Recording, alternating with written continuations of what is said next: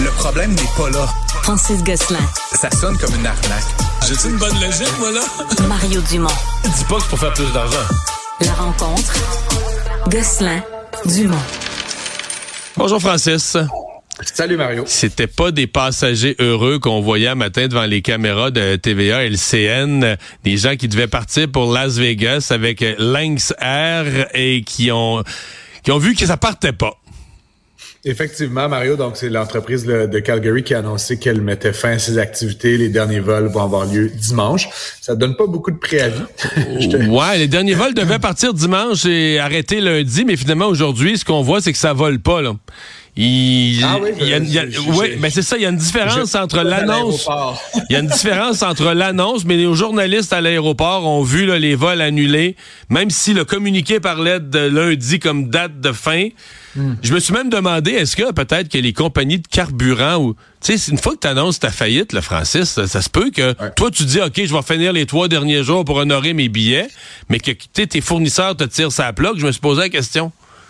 Écoute, là, j'ai pas le détail du déplacement. Mais personne là, là. C'est personne là. Euh, faudrait aller regarder là, sur euh, les sites là, qui font le suivi des, des, des avions eux-mêmes.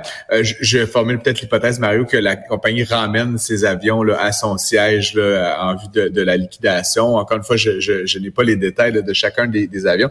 Euh, ceci dit, donc c'est, c'est quand même pas surprenant, là, selon plusieurs analystes. Mario, on est dans le cas d'une entreprise qui se plaçait là, au tout, tout, tout bas de la pyramide des, des valeurs, des prix. Donc, tant mieux pour les passagers. Mais pour euh, un opérateur, évidemment, ça veut dire que les marges sont hyper minces et donc confronté avec toutes sortes d'incertitudes, avec la hausse des taux d'intérêt. Euh, l'entreprise opérait essentiellement des Boeing 737, Mario, comme tu sais, des 737 MAX 8. ils ont acheté après euh, les, les, histoires de Ethiopian et tout ça, mais ça reste que c'était des appareils sur lesquels il persistait constamment une certaine incertitude, des retards de livraison. donc, c'est bien dommage. Puis ça remet encore une fois, Mario, là, en lumière euh, la difficulté d'arriver et d'ajouter de la concurrence dans des marchés comme celui-là. Tu sais, je parle souvent du marché de l'épicerie, du marché des télécommunications, l'aérien en est un autre où il y a très peu de joueurs qui font pas une très forte concurrence sur le prix.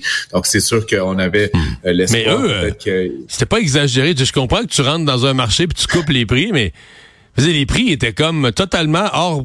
Tu sais, la perception, puis je veux dire, quand t'es consommateur puis t'en profites, t'es bien content, mais t'as pas l'impression que les prix étaient parfois complètement hors marché. Hein? Tu sais, quand t'es trop en bas des autres, c'est pas, pas suspect un peu? Ben c'est ça, Mario. Comme je te dis, c'est la difficulté d'opérer euh, un ensemble d'appareils neufs avec une marque qui est peu connue à des prix dérisoires. À un moment donné, les chiffres euh, ne, fonctionnent pas et donc ça nous amène à la situation qu'on vit aujourd'hui, malheureusement pour tout le monde et pour les passagers en particulier. Des changements à venir à la caisse de dépôt, malgré on disait hier les résultats sont pas spectaculaires, mais sont corrects, mais il y a quand même des changements à venir. Oui, ben on avait annoncé là, un peu plus tôt euh, l'année dernière qu'on allait ramener à l'intérieur de la CDPQ euh, deux filiales qui sont essentiellement actives dans le domaine de l'immobilier, Otera d'un côté, Ivanhoe Cambridge. Euh, la patronne d'Ivanhoe, oui, pardon, a déjà annoncé qu'elle qu'elle renouvellerait pas son mandat. Donc Nathalie Paladis, chef, que tu connais certainement, Mario. D'ailleurs, le... Hey, hey, hey. Ça a l'air que Christian Dubé est là. Ouais. la verrait peut-être, peut-être, et je dis peut-être, là, ça pourrait être la Top Gun de la, de la santé. Puis là, en plus, tu me dis qu'elle s'est libérée, là libérée et euh, sa, contrepartie chez Otera, elle va rester en poste, elle va prendre la tête donc de la filiale intégrée, là, Otera Capital. Euh, essentiellement, ce que ça veut dire par contre, Mario, c'est qu'il va y avoir des redondances là, entre les activités immobilières propres de la caisse et celles de ces deux filiales-là, et même entre elles. Euh, donc aujourd'hui, Charlemont a annoncé qu'ils allaient restructurer la caisse, mais je pense principalement là, ce secteur-là, et donc ça allait mener à des pertes d'emplois. Je devine que c'est des gens là, qui doivent pas gagner 22 dollars de l'heure, Mario, là, qui vont se retrouver euh, sous peu là, avec un avis euh, de, de, de, départ, mais donc euh, c'est quelque chose qui va certainement survenir dans les prochains mois. Et éventuellement peut-être amener, là, si ça avait été évoqué lors de l'annonce à la fin de l'année dernière, des économies qui pourraient aller jusqu'à 100 millions de dollars ah, par année Ah, oui, c'est beaucoup, mais en même temps, Mario, à la lumière des résultats d'hier, 100 millions sur un actif de 434 milliards de dollars, ça ne fera pas varier le résultat de la caisse. Non, ça c'est l'actif, mais quand même les frais d'opération, c'est euh, c'est bien. Euh, bon, et on a eu une euh, espèce de rapport financier trimestriel à Ottawa. Oui, ben c'est ça. C'est euh, des surplus?